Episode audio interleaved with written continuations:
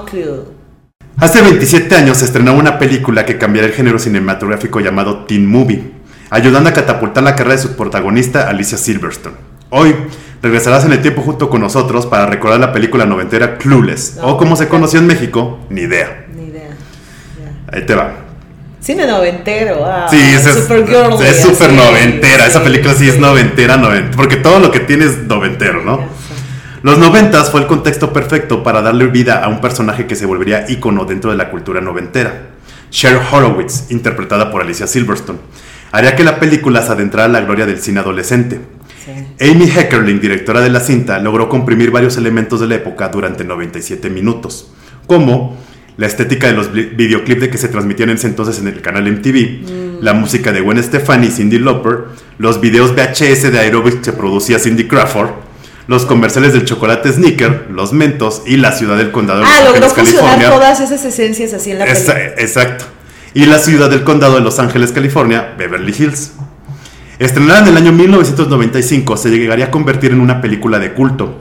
Sus ingresos en taquilla fueron moderados, con un presupuesto de 12 millones de dólares, recaudaría solo 56 millones. Pero se consideró un éxito, ya que una película del género adolescente no había recaudado tanto en taquilla desde mediados de los 80s, cuando el director John Hughes estrenó películas como The Breakfast Club, Weird Science, entre otras. Clueless era una sátira basada en la novela cómica Emma, escrita por Jane Austen en el año mil- 1815. Dirigida, escrita y protagonizada en su to- totalidad por mujeres, haría que se topara con varios obstáculos en las importantes productoras de Hollywood. Amy Heckerling, la directora, había dirigido, había dirigido en el año 1982 la película Aquel excitante curso, dando a conocer al actor Sean Penn y a la actriz Jennifer Jason Leigh. Imagínate. Diez años más tarde, la 20th Century Fox le pediría que escribiera una teen movie. Aceptó, pero con la condición que no solo fuera una teen movie, sino una sátira basada en alguna novela. De esta primera colaboración resultaría el piloto de una serie de televisión llamado No Worries, que sería la antecesora de Clueless. A la 20th Century Fox no le pareció que la película estuviera llena de personajes para mujeres, diciendo que la película era demasiado femenina. Querían que modificara el guion para dar a los, a los protagonistas masculinos más tiempo en la narrativa. Y lo que menos les gustó es que el personaje de Alicia Silverstone se terminara enamorando de su hermanastro. Que es lo que pasaba en la O sea, les película. ocasionó muchísimo ruido. Sí, como que, como que no estaba bien Estaba visto. y... No era bien, exacto, no era bien visto, no estaba bien. La directora se negó rotundamente a realizar estos cambios y se llevó el proyecto a Paramount Pictures, donde vieron un gran potencial en la película y decidieron apoyarla. Una vez que tuvo luz verde el proyecto dentro de Paramount, sucedieron algunas situaciones curiosas. Por ejemplo, Alicia Silverstone fue elegida como protagonista sin realizar casting, ya que la directora estaba 100% segura que ella era la indicada para es- interpretar el personaje de, de Cher Horowitz. El actor Paul Rudd, que ahora es famoso por interpretar el personaje de Ant-Man en el universo de Marvel, en ese entonces se presentó a las audiciones para los personajes de Murray, Christian y Elton, que eran amigos del personaje de Cher, pero al final le terminaron ofreciendo el personaje del medio hermano. La actriz Stacey Dash era mucho mayor que su personaje. Cuando iniciaron el rodaje contaba con 26 años, 10 años mayor de lo que se suponía que tenía su personaje Dion, que es la, la- que es la mejor amiga, la, la Claro, afroamericana. claro. Por el poco presupuesto con el que se contaba, tuvo que rodarse en tan solo 78 días. Durante las grabaciones, al actor Paul Rudd lo asaltaron, robándole su mochila en la cual se encontraba el guion de la película. No. El legado en la película es extenso. Surgió un spin-off en formato serie protagonizado por Rachel Blanchard, lanzado en 1996, y finalmente llegó un musical en Broadway. Artistas como Iga Salea y Charlie XCX le han rendido homenaje en sus videoclips, vistiéndose como, al- como las y los protagonistas de la película. Incluso hasta hoy en día, cuando llega la época de Halloween, podemos ver mujeres disfrazadas como los personajes de Clueless. Y esta fue la historia de una película que fue casi pionera en el género teen movie, pero que a mediados de los 90 ayudaría a impulsar a esta nueva corriente cultural. Claro. Gracias a Clueless llegaron a producirse películas como 10 razones para odiarte, Una rubia muy legal o Chicas malas, que fue la época dorada a finales de los 90 y principios de la década de los 2000 de las teen movies protagonizadas por mujeres. Exacto.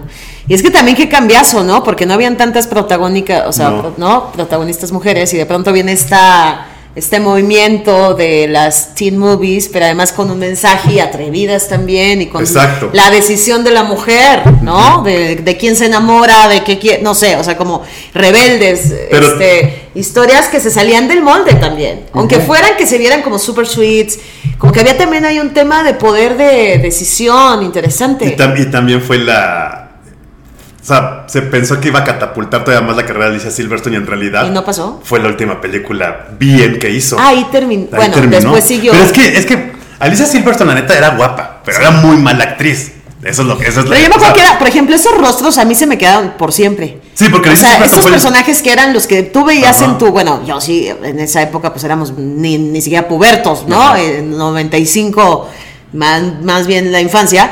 Pero como que estos personajes sí se quedan mucho contigo, es impresionante. Y cómo logra la directora fusionar lo que decías de, de, de las marcas. ¿no? De ciertos colores, de ciertas cosas que sucedían en el momento, me parece increíble. Y es que Alicia Silverstone y Pamela Anderson eran, los sex symbols de los 90. Claro. Pero ya es que Pamela Anderson también le pasó lo mismo. O sea, nada más actuó en una película y fue su acabose, sí, porque en realidad, bueno, tampoco Yo- iba como para actriz, Sí, ¿no? no, no. Pero... Y ahorita sí, Alicia Silverstone ya nadie se acuerda de Alicia Silverstone. O sea, ya nunca se pudo mantener en, la, en el cine. Claro. Porque pues ya no. Pero ese momento sí era como algo que Sí, era así como de que, ah, sí. Y ya es que se hizo famosa desde que salió en el, en el videoclip de Aerosmith. No me acuerdo qué Exacto. canción, ¿no? Sí, sí, sí. Y al, y al, y al final, de- pues ya no, ya no. Cry Baby. No, Cry Baby. Ay, no me acuerdo. Cry o. No, Cry Baby, no, No, me acuerdo cómo se llama la rola. Ahí, ahí se lo vamos a poner para Bueno, que lo sí, sí, sí, sí. Y, y Alicia Silverstone en los 90 fue así. Pero, Baby. Y ya en los 2000, pues ya no. Pero surgió toda esta. esta mm, ¿Cómo se llama? Crazy, es crazy. Crazy, Sí, a Cry huevo, a Baby huevo, sí, ver. Este. Y ya en los 2000 fue cuando empezó este boom de Lindsay Es Lohan. que Alicia era fabulosa. ¿Bandera, Alicia? Es que. Es que era, mala actriz. Pero no, pero tenía una naturalidad increíble. O sea, tenía, tenía eso de que estaba bonita. O sea, no, pero Tenía tenía esa bonita, naturalidad. Es que no hacía falta, tal vez, digo, no. O sea, era como algo natural. ¿Sí me explico? O sea, Sí, no, sí. como que como que te provocaba también cosas, o sea, te transmitía ciertas cosas, sí a lo mejor es lo que dices tú, como que, no sé, que, que decías de que, bueno, a lo mejor no actuaba, ¿no? Pero yo creo que sí, que lo lograba perfecto, que era, es que todo tiene que ver también con los personajes, o sea, por, eh, por algo ella hizo ese personaje y por algo la Sí. directora siempre la pensó. Sí, no, o sea, el personaje. Te daba ya algo de manera es- natural. Fíjate, son de esos actores o actrices que nacieron nada más para ser un personaje en su vida. Ah, ¿Has eso es muy fuerte lo que acabas de ¿Te has decir, fijado? Santa Cruz. ¿Te has fijado que, que- O que- sea, que sucede, Sí, ¿verdad? por, por ejemplo, este Adrian, Adrian Brody, creo que es, el que hizo el pianista. Ajá. Que nada más hizo ese personaje y ya. Este, el, el que hizo de Mark Zuckerberg en la película de Facebook, este. ay, ¿Cómo se llama? Ajá. Sí, Jesse Eisenberg. Jesse Eisenberg. Y que, y que actúa igual en todo, ¿no? Este. Los personajes son personajes que los como que los llevan a una Alicia onda de una ajá. cima Y los marcan ya de por vida. y se te queda ese personaje, O sea, te marca el o sea, personaje. Alicia, Alicia Eso es Silverstone muy fuerte. Cher Horowitz. Y la marcó ese personaje tanto que ya las mismas productoras no la quisieron seguir contratando porque decían, es que es Cher. Ay, pero qué va- también y si te eso, fijas, ¿eh? O sea, que no tengas otra posibilidad, Hizo, como- otra- hizo- hizo otras películas, pero ya como B-movies, como que te cierra las puertas en Sí. vez de darte más. En vez de es muy darte más. fuerte eso. Y- pero el problema es que sigue actuando igual. O sea, de cuenta que, Mm. O sea, tú dices que nunca no- pudo salir del personaje. O sea, Jay- por ejemplo, Jesse Eisenberg nunca ha podido salir de su personaje de Mark Zuckerberg. Y te, lo, y te fijas en otras películas. O sea, tú dices que actúa de la misma manera o que tal vez él era tan parecido al personaje Mira, ¿sabes? después. Otro, Henry Cavill. Ya. Henry Cavill actúa como Superman.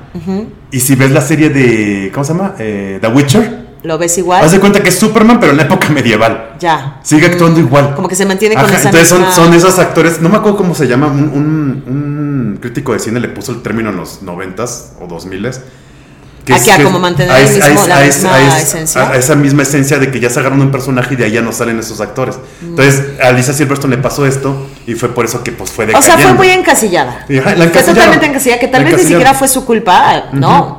Este, y que el medio, la industria, la encasilló cañón y, y de ahí no pudo salir. De. Y pues se quedó como el sexy de los noventas, pero pues hasta ahí. Ah, para mí me encanta. O sea, la película, la película está cagada, la película es cagada porque encierra todo lo de los además 90s tenía así estas chiquito. buenas ondas, ¿no? Estos mundos en los que ja, noventera, pero Sí. que además suceden la ciertas ropa, o sea, cosas. si quieren ver cómo se vestía la gente en los 90, Me vean esa película. Está Porque es increíble. justo, justo cómo se veía la gente, cómo hablaban, eh, las marcas que existían. Habría que dejar ahí un link, o sea, ay, la Vamos a dejar el link. se con el trailer, a lo mejor no la película, pero con el trailer, Exacto, ¿no? sí. Y es más, en las plataformas no sé qué Pero hay un montón de películas de esa época que a mí me. Sí, estaban- no sé. Que hasta me daban como cierta tranquilidad verlas, ¿sabes? Sí.